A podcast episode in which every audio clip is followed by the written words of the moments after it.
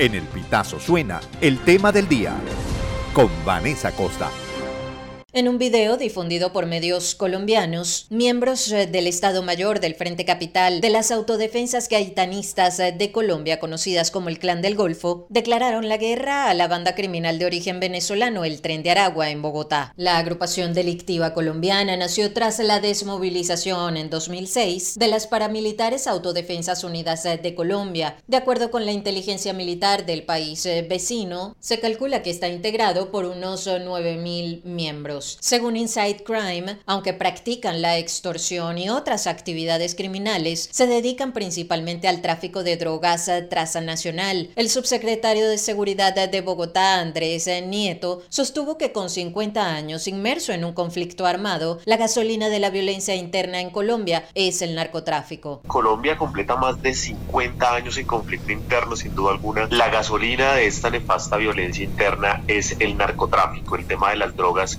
está acabando. Y lo que ha pasado es que eh, constantemente se han hecho procesos de paz, si bien el más eh, reciente y sonado exitoso es el de las FARC. Colombia completa más de 17 procesos de paz con diferentes grupos. Y si bien cada vez se negocia con alguno en particular, como el negocio sigue siendo tan rentable el de las drogas, terminan por configurar y se terminan por fortalecer otro tipo de grupos. Según Nieto, el primer eh, registro de incursión del tren de Aragua en territorio colombiano data de 2015. Hoy por hoy, la banda de origen venezolano ha logrado consolidar pequeñas estructuras satélites en diferentes ciudades de Colombia, en las que comete extorsiones, asesinatos, secuestros, tráfico de droga y trata de personas. Nieto recalcó las diferencias estructurales entre las células del tren de Aragua que operan en Colombia y las que están en Venezuela. Desde el año 2015 se tiene el primer registro en Colombia del tren de Aragua. Hay que hacer una claridad y es que según inteligencia de los diferentes organismos de policía y de ejército, no se trata exactamente de la misma estructura de Zulia y de diferentes puntos de Venezuela donde está el tren de Aragua,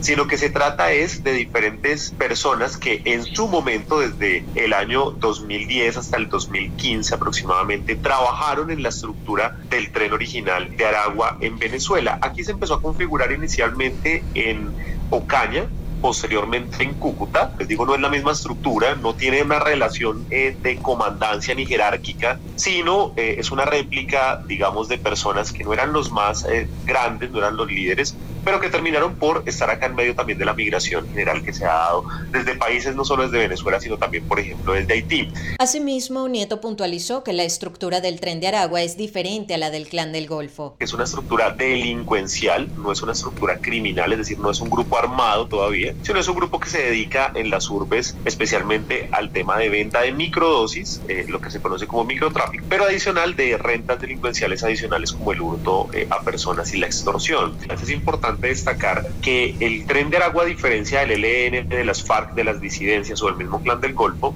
no tiene una macroestructura criminal, sino es una banda delincuencial, es una banda que opera al interior de las urbes, de las ciudades, y que su negocio no está dado en el gran narcotráfico, sino en las pequeñas dosis, en los barrios, parques, colegios y demás. Colombia experimenta un repunte en los índices de criminalidad. En el caso de Bogotá, ciudad golpeada por este flagelo, su alcaldesa Claudia López ha señalado a la migración venezolana como la causante de ese repunte. En ese sentido, Nieto refirió que el origen y las causas de la criminalidad en su país son más profundas y obedecen a múltiples factores. A su juicio, en el combate con los grupos armados como el ELN o las Fuerzas Armadas Revolucionarias de Colombia, las autoridades de ese país han desatendido el ámbito de la seguridad ciudadana. Nuestras fuerzas militares son perfectas en, poder combatir y contrarrestar los grandes grupos. Sin embargo, una cosa es el crimen organizado y los grupos fuertes y otras son las bandas delincuenciales. El grupo que roba celulares, bicicletas, autopartes de vehículos,